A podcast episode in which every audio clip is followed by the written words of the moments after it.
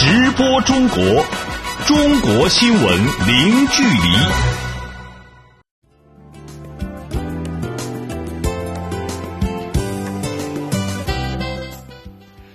这里是直播中国节目，听众朋友您好，我是主持人林飞。你好，我是王悦。今天节目的主要内容是：中国国家主席习近平勉励青年励志勤学、健康成长进步；中国总理李克强与丹麦首相举行会谈，两国政府发表中丹联合工作方案；中国国产大飞机 C 九幺九计划五月五号首次飞行。中国提出银行设立普惠金融事业部，提高为小微企业和农村人群的服务能力。内蒙古大兴安岭森林火灾过火面积超过一万公顷。中国北方遭遇今年最强沙尘天气，北京空气质量跌至严重污染级别。好，欢迎各位持续收听。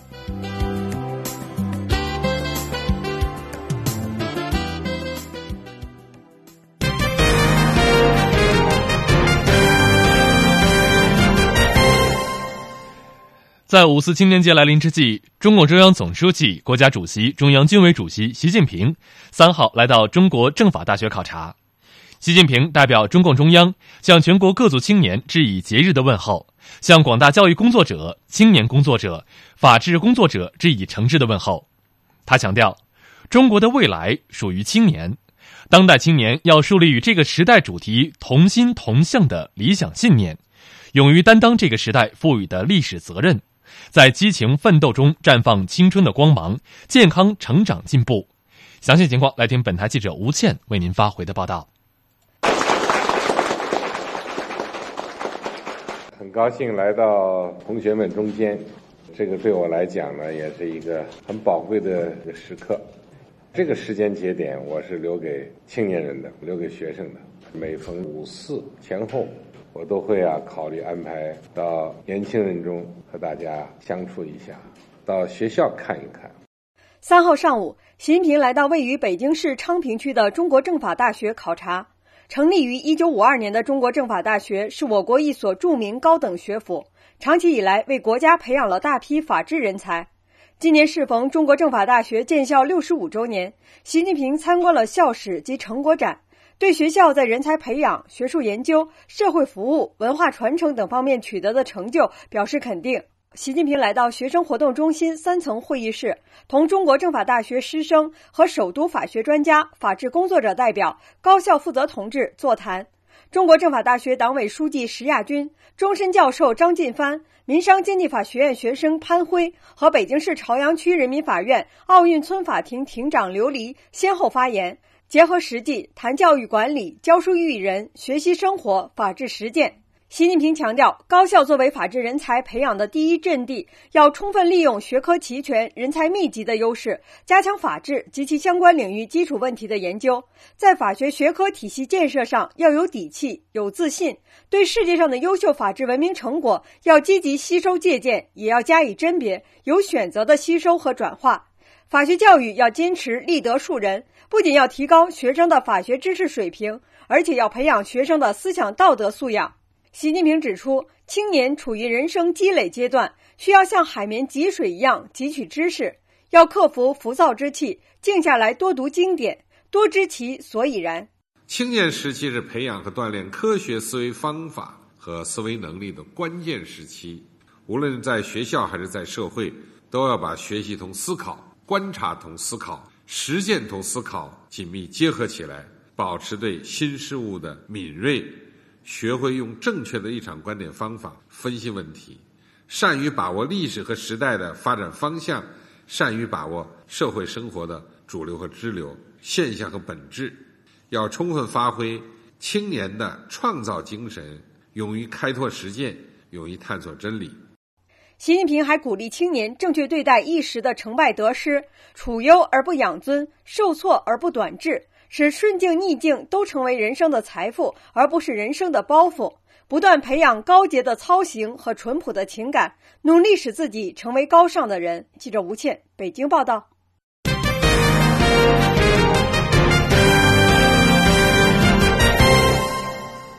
三号，中国国家主席习近平同菲律宾总统杜特尔特通电话。习近平强调，中方赞赏菲方作为东盟轮值主席国，为推动东亚合作沿着正确方向发展所发挥的重要作用。菲律宾是中国友好近邻，也是一带一路建设的重要伙伴。他欢迎总统先生来华出席“一带一路”国际合作高峰论坛，并期待届时同总统先生再次会晤。杜特尔特表示，菲方愿意同中方共同努力，维护两国关系改善和发展势头。作为东盟轮值主席国，菲方愿意推动东盟中国关系更好发展，密切双方在国际和地区事务中的沟通合作。他期待着赴华出席“一带一路”国际合作高峰论坛。两国元首还就当前朝鲜半岛局势交换了看法。习近平强调，中方坚持实现半岛无核化，坚持维护半岛和平稳定，坚持对话协商。解决问题，中方主张有关各方保持克制，尽快重回对话谈判解决问题的正确轨道。中方愿意看到东盟为维护地区和平稳定发挥积极作用。关于朝鲜半岛的局势，我们再来关注。据报道，美国两架 B-1B 战略轰炸机五月一号从关岛美军基地起飞，并于当天中午飞抵韩国东部海域上空，与韩国空军进行联合演习。朝方称。美轰炸机进行了对朝主要目标投掷核弹的演习，这一不计后果的挑衅行为将把朝鲜半岛进一步推向战争边缘。对此，中国外交部发言人耿爽三号在记者会上表示，中方敦促有关各方停止相互刺激，争取尽快重回对话谈判的正确轨道。呃，我们注意到了有关方面的军事演习仍在进行当中，正如我们最近一直强调的。当前半岛的局势高度的复杂敏感，中方反对任何一方采取激化紧张局势、危害地区和平稳定的言行。我们最近也一再强调，当务之急是推动半岛的局势尽快的实现降温，重启对话与协商。我们再次敦促有关各方保持冷静克制，停止相互刺激。努力为各方的接触与对话创造氛围，争取尽快重回对话谈判的正确轨道。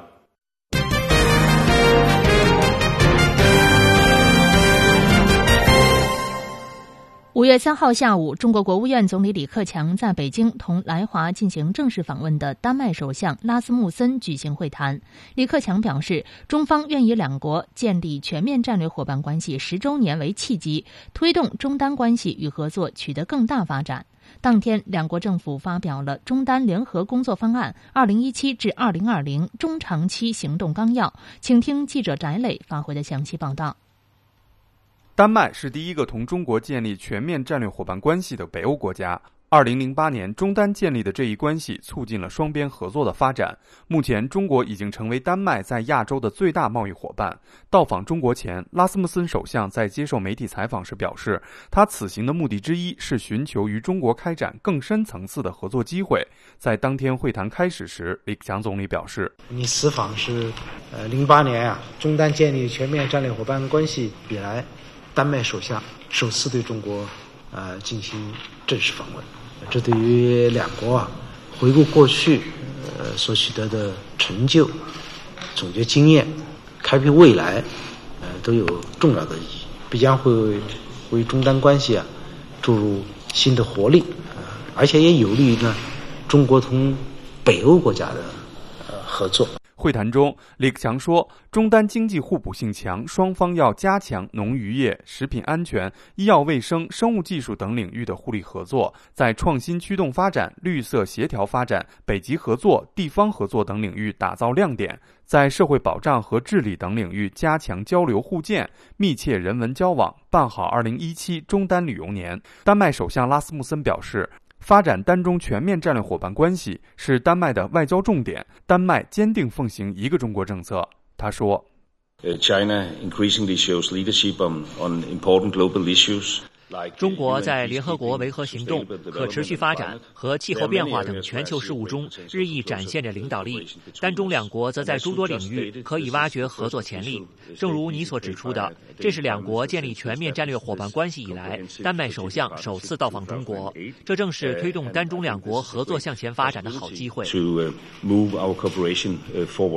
拉斯穆森表示，单方愿利用两国建立全面战略伙伴关系十周年的新机遇，执行好单中联合工作方案（二零一七至二零二零），办好单中旅游年。丹麦欢迎中国企业赴丹麦投资，单方支持自由贸易。作为欧盟成员，丹麦支持欧盟中国投资协定谈判的推进，愿为欧中关系与合作的发展做出积极努力。当天，两国政府发表了中丹联合工作方案（二零一七至二零二零）。中国外交部欧洲司副司长刘卫民在向媒体吹风时介绍了相关内容。他表示，双方就是决定共同发表中丹联合工作方案，对未来三年中丹重点领域的合作呢进行了规划，提供了路线图和这个时间表。两国总理呢同意，就是我们在加强全面合作的同时，也要突出重点。呃，突出中丹双方的这个特色，是吧？比方说，在医疗、卫生领域，在海产品，在这个呃农产品、环保、创新等各个方面，呃，加强这个合作。会谈结束后，李克强总理和拉斯穆森首相共同见证了两国人文交流、食品药品、检验检疫、动物保护等领域多份双边合作文件的签署。记者翟磊，北京报道。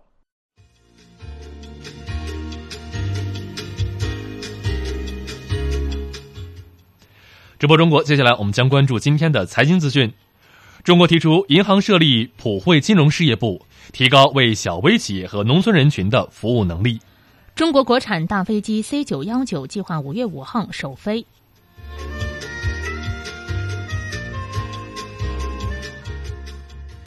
直播中国，中国新闻零距离。欢迎您持续关注直播中国。我们先来关注中国最新的股市和汇市信息。股市方面，四号，中国内地上证综指收报于三千一百二十七点三七点，下跌七点九八点，跌幅为百分之零点二五，成交金额两千零二亿元人民币。深圳成指收报于一万零一百四十七点四四点，下跌三十六点七零点，跌幅为百分之零点三六，成交金额人民币两千五百二十九亿元。香港的恒生指数收报于两万四千六百八十三点八八点，下跌十二点二五点，跌幅为百分之零点零五，成交金额港币七百九十六点七亿元。台股加权指数收报于九千九百六十七点六四点，上涨十二点三一点，涨幅为百分之零点一二，成交金额新台币七百四十三点二三亿元。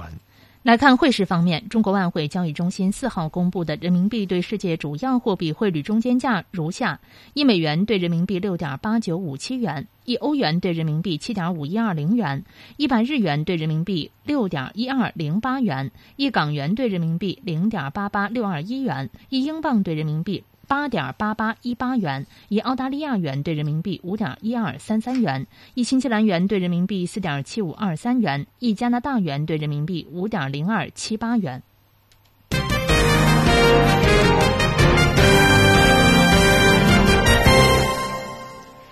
三号，中国国务院召开常务会议，提出将在中国的大中型商业银行设立普惠金融事业部，提高为小微企业和农村人群的服务能力。专家表示。设立普惠金融事业部，反映出中国普惠金融已经进入到具体实施阶段。近年来，中国的资金脱实向虚趋势明显，其中小微企业、农业领域的融资问题更为突出。此次国务院常务会议明确，大型商业银行二零一七年内要完成普惠金融事业部的设立。目前，中国工农中建四大国有商业银行都已经成立了普惠金融事业部。据中国工商银行的相关负责人介绍，成立普惠金融事业部之后，将打造包括单独的信贷管理体制、单独的资本管理体制、单独的会计核算体系等机制，通过专业化经营、差别化考核评价，提升小微金融的服务水平。中国社会科学院金融所银行研究室主任曾刚表示，通过独立的人财物。让商业银行将更多的资源投入到普惠金融领域，是普惠金融落地的有力保障。这次国务院常务会议指出，国务院相关部门要完善税收优惠、风险补偿、差异化监管等措施，发挥财政担保体系对发展普惠金融的支持作用。专家表示，普惠金融具有较强的政策性、社会性。政府应该完善普惠金融的顶层设计，建立普惠金融评价指标，对积极开展普惠金融服务给予一定的税收优惠，构建农村征信体系，提升农村信用基础水平等等各项政策协同发力，促进更多资金进入普惠金融领域。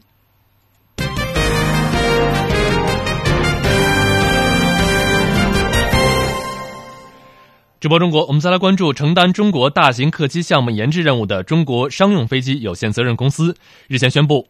国产大型客机 C 九幺九将于五月五号在上海浦东国际机场首飞。那么详细情况，我们马上连线本台正在前方的记者李进。李进，先给我们介绍一下目前 C 九幺九首飞的准备情况怎么样了？中国商飞公司五月三号发布消息称，综合各方面的因素，国产大型客机 C 九幺九将在五月五号在上海浦东国际机场的四号跑道首飞。中国商飞公司总经理贺东风此前在接受采访时表示，首飞呢取决于各方面的条件，包括天气状况、飞机和机组的状态。三号正式公布首飞时间的同时，商飞公司也强调，如果天气条件不具备，则顺延。那么从这两天的情况来看呢，上海最近是经常有阴雨的天气，但是只要是不出现雷暴或者是大暴雨，基本不会影响 C 九幺九的首飞。根据商飞的科研人员介绍说，针对先进的气动布局、结构材料和机载系统等等，C 九幺九呢共规划了一百零二项关键的技术攻关。C 九幺九总装下线之后，项目在系统集成试验、静力试验、机上试验、试飞准备等几条主线上稳步推进。为了准备首飞，C 九幺九已经完成了一百一十八个试验项目，经历了包括低滑、中滑和高速滑行在内的二十一次滑行实验，并且于二零一七年三月份通过了专家技术评审，四月通过了放飞评审。主持人。嗯，那么李健，再赶紧给我们介绍一下 C 九幺九国产大飞机的特点和有什么特色呢？C 九幺九是中国自主研制的首架大型喷气式客机。那么这架客机呢，是一款完全按照国际主流适航标准和国际主流市场运营标准来研制的一个干线飞机。C 九幺九呢，一共有一百六十八个座位。与目前世界上最流行的客机空客 A 三二零和波音七三七八百相比呢，也就是说，与目前航线上运营的同类型的现役飞机相比，C 九幺九的燃油消耗、使用成本比同类飞机要低。那么，并且采用了加宽的客舱和座椅宽度，配备新的机载设备等等手段来改善舒适性。另外呢，C 九幺九还有很多设计上的技术亮点，比如说。以这个航空电子系统为例，C 九幺九的航天系统采用最新的这个构架，集成模块化的航天系统。未来飞机上的系统要进行变更和更改的时候呢，通过软件的配合，可以比较快的更新，那么始终保持飞机的不落后。也就是说，这个 C 九幺九将具备比较聪明的学习能力。可以说，C 九幺九是中国民航制造业的一个里程碑，同时也意味着中国将跻身美国、英国等少数几个能够自主制造大型科技的国家行列当中。C 九幺九作为着眼于最主流的航空运输市场，那么目前也是受到了国内外市场的关注。目前，C 九幺九大型客机拥有中国国际航空公司等二十三家国内外的客户，订单总数呢五百七十家，其中包括美国通用电气租赁等国际客户。主持人，好的，感谢李金。我们再来关注日前根据有关机构提交给监管部门的最新的文件，中国海南航空集团已持有德意志银行大约百分之十的股份，从而成为了这家德国规模最大的商业银行第一大股东。详细情况为您连线记者赵阳。赵阳你好，首先给我们介绍一下海航入股德银的具体的情况。好的，从今年年初开始，海航就开始逐步对德银增股，并且引发了业界的广泛关注。根据德意志银行的文件披露，从今年二月份开始，海航集团就花了七点五亿欧元买入德银百分之三的股份。此后，海航连续三次增持，最终以百分之九点九二的持股比例成为德银的最大股东。根据德国《法兰克福汇报》报道称，海航这一次增持德银股份的总耗资为三十四亿欧元。海航集团的外部发言人此前在法兰克福表示，海航对德意志银行的管理具有信心，并正在计划接下来的举措。并在恰当的时候作为股东给予支持。在德国交易所和纽约交易所两地上市的德意志银行是德国规模最大的银行，拥有大约十万名员工。前两年，德意志银行曾经连续遭遇严重的亏损，但在今年的一季度，德银净利润增长百分之一百四十三，被外界认为已经初步扭亏为盈。针对德意志银行是否欢迎来自中国的海航集团成为其第一大股东，以及今后海航在其经营管理当中将扮演何种角色的问题。德银的发言人引用了该行监事会主席的表态，即对新的投资者感到高兴。主持人，嗯，那目前海航集团是中国排名第一的对外投资者。近年来，海航频频在国际市场上出手，这样做的目的是什么呢？好的，一句话概括来说，就是海航要走多元化的发展道路。海航近几年来业务范围从传统的航空和物流扩展到金融服务领域，并且涉猎资产管理和消费金融业务，期望在国内外实现增长。从2008年以来，海航支出了425亿美元进行了67笔收购。今年到目前为止，海航是排名第一的中国对外投资者。在对德意志银行这一轮收购之前，海航已经敲定了55亿美元的收购交易，约占中国境外交易规模的13%。去年算上通过海航控制机构开展的收购，海航以百分之十二的比例排名第二。海航集团董事会主席陈峰日前接受媒体采访时表示，海航所有的并购行为都在服务于海航现代服务业综合运营商这一定位，基本都是围绕航空旅游、现代物流、现代金融服务这三大支柱产业。专家认为，为了最大可能的控制多元化经营带来的风险，企业海外并购应该与企业自身主业进行结合，根据自己的强项进行延伸。进而形成产业链整合，达到投资并购的最佳效果。根据海航集团官网介绍，海航自1993年创业至今，已从单一的地方航空运输企业发展成为囊括航空、酒店、旅游、地产、商品零售、金融、物流、船舶制造、生态科技等多业态大型企业集团，业务版图发展到全球布局，总资产超过万亿元人民币。2016年实现了收入超过六千亿元人民币。主持人，好的，感谢赵阳的介绍。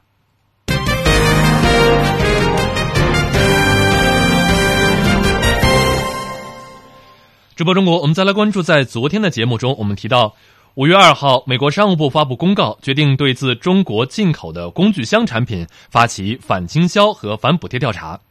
中国商务部贸易救济局贸易救济调查局局长王贺军三号就此发表谈话时指出，过度的贸易保护将有损美国进口商和消费者利益，希望美方克制审慎使用贸易保护措施。王贺军指出。美国近期对进口产品密集发起贸易救济调查，并采用有违世贸组织规则的做法，裁出高税，引发各方的强烈关注。他说：“中方一贯反对滥用贸易救济措施，过度的贸易保护不仅无助于缓解美国国内申请人所谓的损害，而且因为限制产品进口，有损美国进口商和下游产业的利益，影响美国国内就业和消费者利益。”中美双方应克制审慎使用贸易保护措施，推动产业对话，通过磋商妥善解决贸易纠纷，为全球经济治理树立典范。中国政府三号公布了创业投资企业和天使投资个人税收试点政策，同时宣布提高科技型中小企业研究开发费用税前加计扣除比例。减并增增值税的税率。当天，中国财政部、国家税务总局宣布，将在北京、天津、河北、上海、广东等地实施创业投资企业和天使投资个人有关税收试点政策。从七月份开始，投资初创科技型企业满两年可抵扣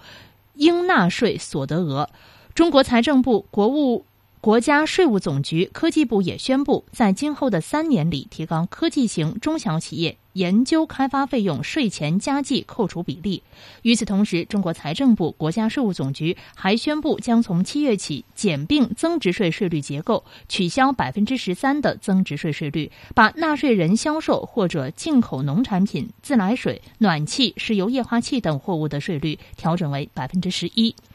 针对近期证券市场上出现的所谓三大发行新规传言，证监会负责人最近表示，这一传言并不符合事实。所谓三大发行新规，包括上市辅导时间要一整年，创业板需要三千万元利润起，影视传媒、娱乐文化和互联网公司原则上劝退等内容。对此，证监会的相关负责人表示，证监会的发审工作在证券法和相关政策的框架下进行。依法合规为为基本原则。近期没有对相关政策进行调整，没有要求上市辅导一年，没有修订上市标准，没有限制互联网、影视等公司的上市申请。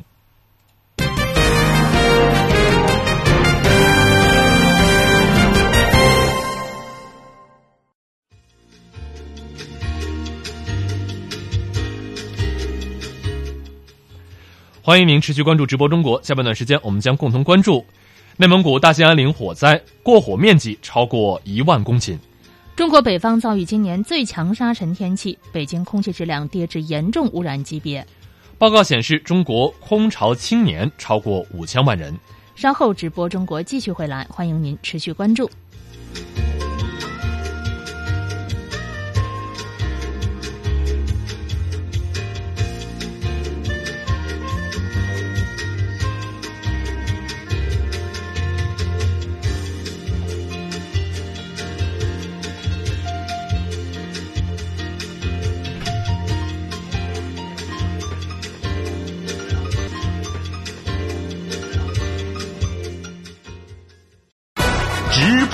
国，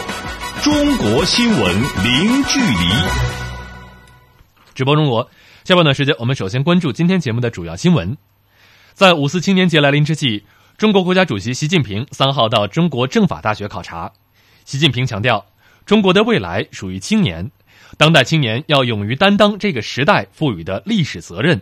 在激情奋斗中绽放青春光芒，健康成长进步。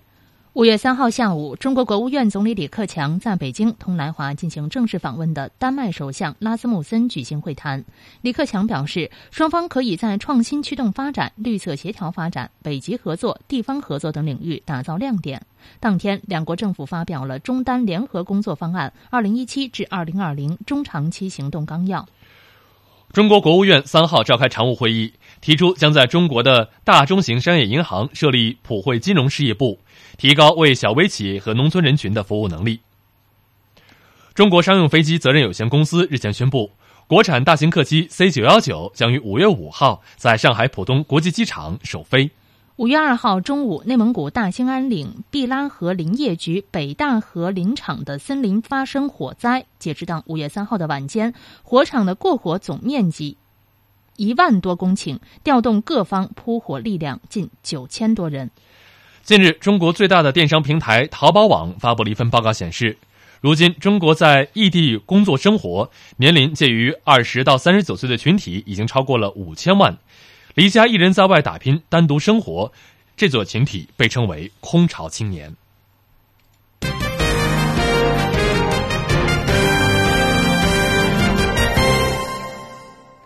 我们来关注五月二号的中午，内蒙古大兴安岭毕拉河林业局北大河林场的森林发生火灾。截至到五月三号的晚间，火场的过火总面积一万多公顷，调动各方扑火力量近九千多人。那么，关于这次火灾的最新的扑救情况，我们来听本台驻内蒙古记者宝音发回的报道。发生火灾的这片呃林区呢，是位于内蒙古呼伦贝尔呃鄂伦春自治区境内。那目前火场附近能见度较差。风力也比较大。根据火场的态势呢，火场前线的指挥部调整了这个扑救的策略，投入了十一架直升机，在北线投入两千七百一十人呢，分四路展开扑救，逐步形成一个合围的态势。那在南线开辟临时的这个飞机降落点四个，啊，分警呼伦贝尔支队呢，嗯，机降三百多名呃官兵投入到扑火战斗中。呃，南线呢已经集结扑火队员八百一十三人，另外呢有一千两百五十人正陆续。呃，运抵这个火场的一线。那到昨天晚上，已经调动森警、消防、林业系统的专业扑火队员呢，达到了九千多人，投入扑救火灾一线的四千七百七十三人，其他人员呢正赶赴这个火场。那在灭火作战中呢，主要采取风力灭火机灭火、呃水泵灭火、化学灭火这样相结合的方法。采取分兵合围的战术，对火场的明火呢进行集中的歼灭。那昨天下午呢，人工增雨作业队伍呢在火场进行了四次地面增雨作业，火场全线降雨，降水量呢不足两毫米，对降低火险等级、提高扑救效率的起到了一个较好的作用。目前北线还有烟点，百分之八十得到了控制，南线呢有连续的火线，西线仅剩于零星的火点，毕拉河两岸呢还是有烟点。那据了解，这次森林火灾的起火原因呢，是毕拉河林业局阿木朱苏呃管护站斯卢公倾倒这个燃烧的残渣剩余物所引发的。嫌疑人呢已经被刑事拘留，案件也正在进一步的审理中。主持人，好的，感谢宝音的报道。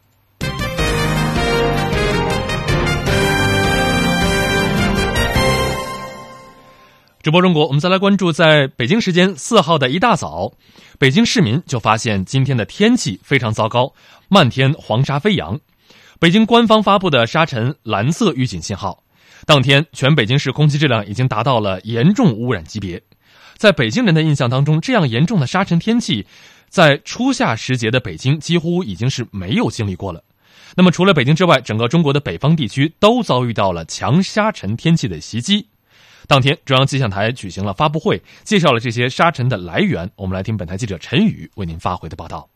四号早晨，北京大部分地区能见度仅在一至二公里左右，漫天沙尘使得天气变得浑浊无比，看上去已是黄蒙蒙的一片。空中飞扬的小沙粒不时迷人眼，让人有不适之感。不少人戴上了口罩，还有人用丝巾围住脸以抵挡沙尘。这场袭击北京的沙尘天是从五月三号开始的。中央气象台介绍，受冷空气和气旋影响。中国东北、西北、华北部分地区出现沙尘天气，其中位于北京上风向的内蒙古已经达到沙尘暴或强沙尘暴级别。北京的沙尘就是来自于这里。据北京市环保监测中心数据显示，全市绝大部分地区 PM 十浓度均超过每立方米一千微克。对于这次沙尘天气的特点，中央气象台环境气象中心高级工程师张碧慧介绍说：“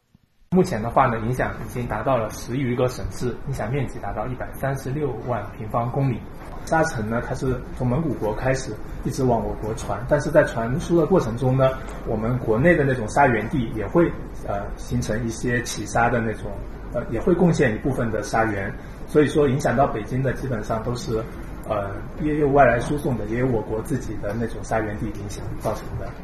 这场来势凶猛的沙尘天气，引来中国民众在社交媒体上吐槽不断。有人调侃：“今天我们都是吃土少年。”有家长在社交媒体上晒出小朋友戴上帽子、口罩及墨镜，全副武装去上学的照片。还有老北京人表示，出门被漫天黄沙惊到了，以为穿越回了小时候。针对此次沙尘天气过程，北京市气象台当天发布沙尘蓝色预警信号，预计白天将持续扬沙和浮尘天气，傍晚前后将逐渐减弱结束。对于整个中国北方未来三天的情况，中央气象台环境气象中心高级工程师张碧辉预计，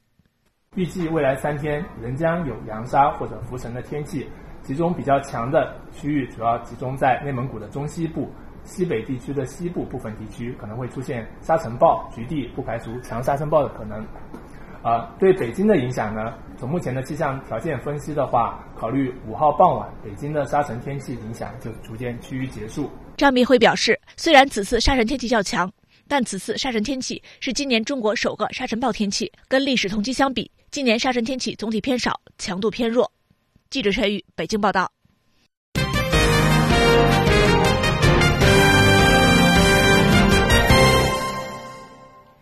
五月四号是中国的青年节。现在，中国的青年群体有一类人群是被称为了“空巢青年”，他们离家一个人在外打拼，单独吃饭生活。而根据中国最大电商平台淘宝网近日发布的一份名为《中国空巢青年图鉴》的报告，如今中国。在异地生活、工作，年龄介于二十到三十九岁的群体已经是超过了五千万人。那么，这个所谓的“空巢青年”到底是一个什么样的群体呢？下面为您连线本台记者柳青，听听他的介绍。柳青，你好，首先来跟我们说一份这份报告的内容是怎样来描述所谓的“空巢青年”呢？是这样的，这份报告说，如今中国的空巢青年群体已经超过五千万，在这一群体中，男性青年占比是百分之六十四，约为女性青年的两倍，而九零后的人数也达到了百分之六十一。从地域分布来看，深圳超越北京、上海，成为空巢青年最多的城市，而像产业密集型城市苏州、郑州、东莞等城市也进入了前十名。按照这样的划分方式，生活在深圳的九零后男生成为中国最庞大的空巢人群人数高达一百一十三万。数据显示，过去一年有八成空巢青年的淘宝月度花销在五千元人民币左右。以九零后为主体的空巢青年大多初入职场，在承受了城市不低廉的房租和生活开销之后，这几乎就是他们一个月的全部工资。不过，虽然并不属于超高消费能力人群，空巢青年在信用表现上却非常争气。根据芝麻信用数据显示，他们的平均芝麻信用分达到六百五十五分，是符合免。免押金使用共享单车的高信用群体。另外，这份报告还说，空巢青年热爱深夜逛淘宝，普遍有定期购买零食的习惯，而零食也成为他们最爱网购的五大商品之一。除了零食、数码产品和服饰之外，空巢青年还经常使用到家服务、上门保洁、果蔬购买、按摩推拿等等，都已经成为了这个群体的消费习惯。主持人，嗯，那说了这么多，空巢青年的概念是从何而来呢？空巢青年这个概念在舆论中流行起来，很可能始于二零一六年八月发表在网上的一篇文章。你也是城市的空巢青年吗？在这篇文章中，空巢青年被定义为独自来到一线城市工作生活、独居且独身的年轻人。他们的形象是约摸二三十岁，大学及以上毕业，在一线城市拥有一份收入中不溜的体面工作，住十八平米、月租三四千的一居室或群租房隔间。而在淘宝这份报告的划定中，没有自有住房。房、三餐外卖，又恰巧单身，年龄在二十至三十九岁，生活在异地，就会被归属在五千多万的空巢青年群体之中。虽然听上去和空巢老人对应，但不同的是，对于空巢青年，目前并没有一个统一的概念和划分。主持人。嗯，看来空巢青年这个群体在中国是确实存在的，并且人数还不少。那么，我们应该怎样来看待这个群体呢？舆论当中都有哪些声音来给我们介绍一下？有分析人士认为，如果说空巢老人作为社会必须直面的老龄化问题而显现，说的是人口学意义上的有限的家庭生命周期，那么空巢青年最近在中国媒体之中的命名与登场，则是一场完全不同的讨论。空巢青年的身份是新一代的主动选择。有舆论认为，空巢青年其实是个伪命题，英雄主义才是对这些奋斗者的最好诠释，鼓励青年勇于从集体生活、家庭生活、乡土社会宗族关系中。脱身出来，去大城市中寻求一个更好的自我。不过，也有观点认为，从本质上说，“空巢青年”一词更像是“北漂”“剩男剩女”等等词语的某种更新和进化。而这些词语背后触及的问题都是一样的：大城市病、高房价、户籍等等。而这个词之所以能够引起舆论的关注，其实不过是希望借助一个新的概念，掀起对于这些老问题的再一次讨论。主持人，好的，感谢柳青的介绍。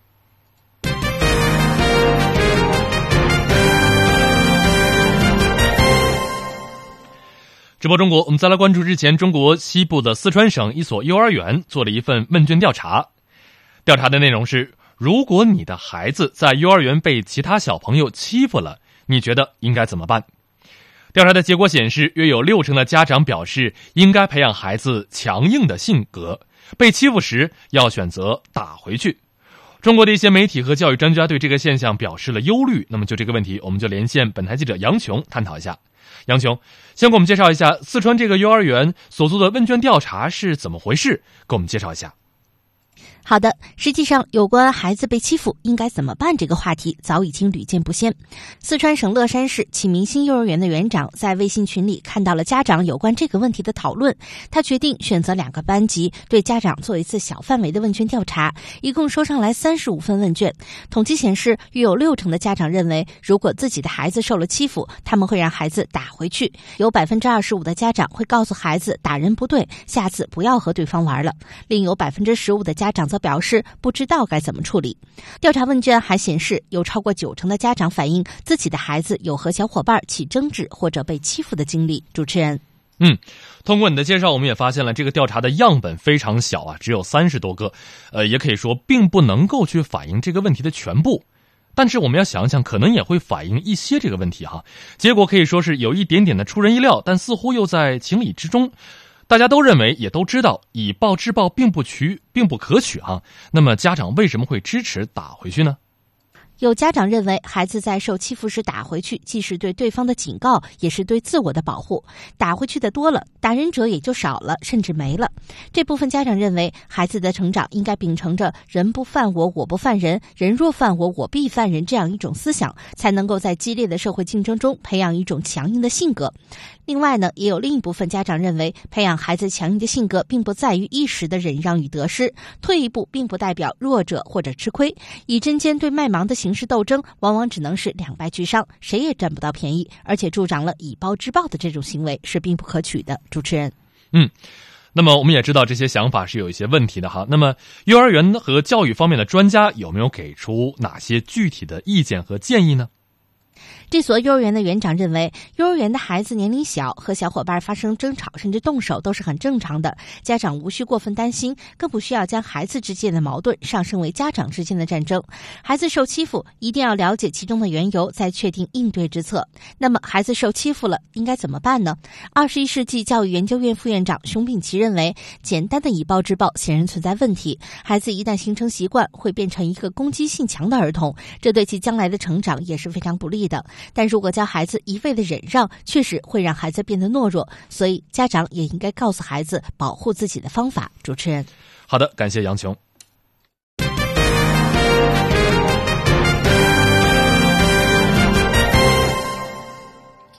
在因发掘甲骨文而闻名于世的殷墟。中国考古人员最近发现了一处具有古代游牧民族特征的墓葬群。那么，从土层和出土的器物来判断，这些墓葬距今大约是一千八百年。具体情况，我们来听编辑李爽的报道。墓葬群位于中国河南省安阳市殷都区大司空村集中安置区工地，属于殷墟大遗址保护区范围内。据中国社科院考古研究所安阳工作站文博员申文喜介绍，大司空村早在商代就是人类的聚居地，发现过大量的房屋、墓葬和道路遗迹。目前这一区域已经清理出九十多座多个朝代的墓葬，其中有十八座排列整齐，墓葬形制相同，都是一些小型的砖石墓。它应该不属于典型的中原中原式的墓葬，它的时代大约应该定在东汉末年到魏晋，距今一千八百年左右。沈文喜说，考古人员在清理这些墓葬时发现，几乎在每一个墓葬内都会出土一件铜斧，而这种带有明显少数民族特点的铜斧，在中原地区很少出现。它上面有两个铜耳，可以就是吊起来做饭，就是也适适于这个游牧民族。它来回迁徙使用啊，每个铜釜上面呃外表都有一层厚厚的烟胎，就是表面是使用过的。呃，根据这个它出土的器物的呃形制推测，大致推测它应该是呃匈奴族。和匈奴有关系。此外，在这些墓葬内还出土了串珠、金耳环、短剑、绿松石等器物，这些也都属于游牧民族的特色生活用品。专家据此推测，这些墓葬不是典型的中原汉族居民墓葬，可能是定居在中原的汉化明显的北方游牧民族的家族墓地。沈文喜说，在殷墟的考古发掘过程中，发现晚期墓葬十分常见，而此次典型少数民族特色墓葬在殷墟大遗址保护区内出现，实属难得。这一批人，他呃，从什么时候，在什么样的历史背景下迁徙到安阳这片土地，又在这儿过着什么样的生活？呃，这需要我们呢进行深入的研究。目前，这批墓葬已经清理出一部分，预计到今年十一月份将全部清理完毕。殷墟是中国商代都城的遗址，距今已有三千多年的历史了。在二十世纪初，殷墟因发掘甲骨文而闻名于世，先后出土有有字甲骨，大约是十五万片。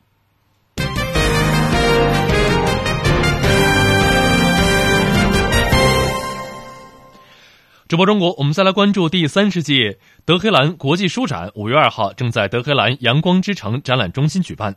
并在三号的十三。到十三号之间，面向公众进行了开放。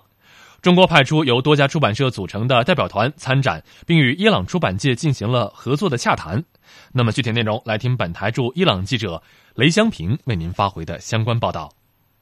据介绍，本次书展共吸引两千七百多家出版商参展，其中包括伊朗国内的两千六百多家出版商和来自一百一十个国家约一百四十家的外国出版商。作为今年主宾国的意大利，在国际展区设立了规模最大的展馆。相比起去年的书展，今年设立专门展馆的欧洲国家更多。除了意大利，还包括德国、瑞典、芬兰、俄罗斯等国家。在中国展区，独具特色的图书和古色古香的陈列，吸引了很多中华文化爱好者驻足观看。据中国展区工作人员介绍。本次书展所展示的图书分为主题图书、传统文化、中国文学、人文社科、儿童文学等，展出近两百种三百册精品图书，近一半参展图书为波斯语、英语图书。其中，江西出版集团在本次书展上推出了“瓷上世界”系列图书，挖掘历史上外销瓷器对中外文化交流发挥的作用，以此重现外销瓷器在丝绸之路上的独特文化作用。江西美术出版社工作人员李国强向记者介绍起该系列图书的重大意义时表示：“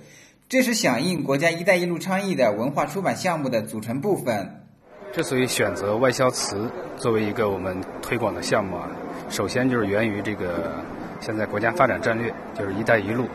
发展战略。像自古以来，“一带一路”上面的物资就是陶瓷、茶叶和丝绸。呃，因为茶叶和丝绸都已经相继的，就是淹没了，只有陶瓷还广泛的存在于这个世界上面。这次我们江西过来的主要目的就是推广这个外销瓷文化，并且这个书的话是将带动一系列的对外销瓷的宣传，包括纪录片、包括展览、包括拍卖。所以说，就借这个书展进行图书的推荐，顺带对这个项目的一个推介。除了在展台推介图书，中国出版代表团本次还与伊朗多家出版社共洽合作。据中国大百科全书出版社社长刘国辉介绍，这次中国出版代表团由中国出版集团总裁谭跃带队，三联书店、商务印书馆、中译语通等四家单位代表组成，与伊朗出版界进行了合作洽谈。刘国辉表示，双方已就中医经典项目互译达成了战略性协议。那么就是今天的这个会谈，会谈呢跟呃呃伊朗的文化委员会、文化部下边的委员会达成一个战略的协议，就说希望今后我们能够有一些经典互译的项目，呃，跟中国，比如说伊朗推荐他们的一些经典，我们选中了以后，呃，由我们在中国出版，伊联伊朗政府呢也会对这些项目进行翻译上的资助。反过来呢，我们也给他们推荐一些呃中国的经典的一些项目，在伊朗的出版社来出版，这样呢就形成经典的一种互译，对双方的文化交流、长远的合作会有很好的联系。这个总的意向已经达成了嗯！现在我们正在准备选一些书目。呃，下一步我们要做的第二步工作，就是因为今天有些具体出版社来跟我们这些具体出版社，我们先提供一个推荐书目，他们也给我们推荐题目，我们双方各选，因为这还得本着自愿的原则，选出好的之后，争取能够在北京国际书展上给这些具体的合同签下来。我们再来关注三号，中国佛教协会在北京灵光寺举办二零一七年佛诞节庆祝活动，来自中国三大语系的佛教界人士、中外嘉宾以及佛教信众千余人共同参与。当天，来自藏传、南传和汉传佛教的僧众在佛牙舍利塔下诵经礼佛，祈愿正法久住，佛日长辉，风雨已时，国泰民安，世界和平。柬埔寨、老挝、缅甸、尼泊尔、斯里兰卡等五国驻华大使及泰国、越南驻华使馆代表出席活动。活动随后举行了庄严隆重的浴佛仪式。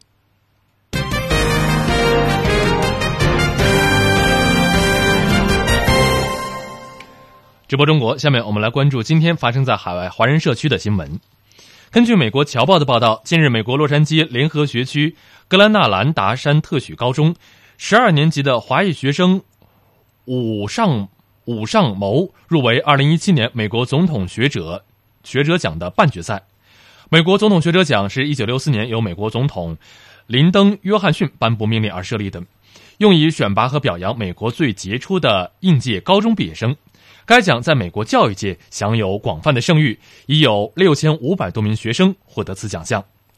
武尚谋对能够入围该奖项的半决赛感到非常的兴奋和感激，同时还有一些小小的意外。未来他仍然会继续致力于社区服务，努力让家人和朋友都为他感到自豪和骄傲。武尚谋在学术方面文理兼优。此外呢，武尚谋连续三年在学校化学奥林匹克竞赛当中排名第一。除了理科成绩突出之外，他还是洛杉矶作文大赛的第一名，并且是获得了国家作文奖学金。另外，武尚谋积极参加社区服务，他还利用业余时间自行创办一个专门教授社区中学生公共演说技巧的公益性社团组织。此外，他还积极为美国红十字会做义工，担任地区青年执行委员会联络人。目前，武尚谋已经被耶鲁大学、布朗大学等多家美国常青藤盟校录取。他对化学工程专业以及文法专业有着浓厚的兴趣。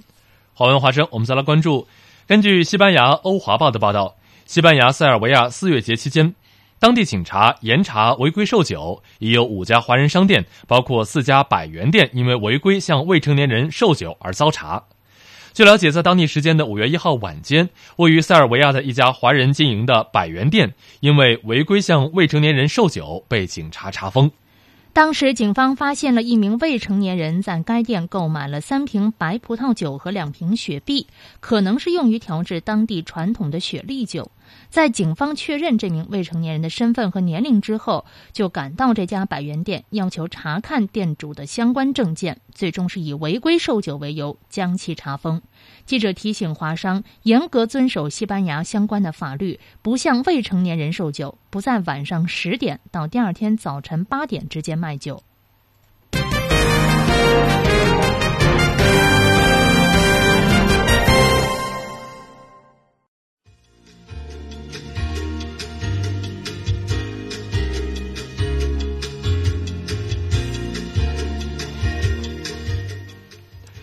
直播中国，在节目的最后，我们来简单回顾一下今天节目的主要新闻。中国国家主席习近平勉励青年勤学励志、健康成长进步。中国总理李克强与丹麦首相举行会谈，两国政府发表中丹联合工作方案。中国国产大飞机 C 九幺九计划五月五号首次飞行。中国提出银行设立普惠金融事业部，提高为小微企业和农村人群的服务能力。内蒙古大兴安岭森林火灾，过火面积超过一万公顷。中国北方遭遇今年最强沙尘天气，北京空气质量跌至严重污染级别。今天的直播中国到这里就结束了，非常感谢您的收听，我们明天同一时间再会。再会。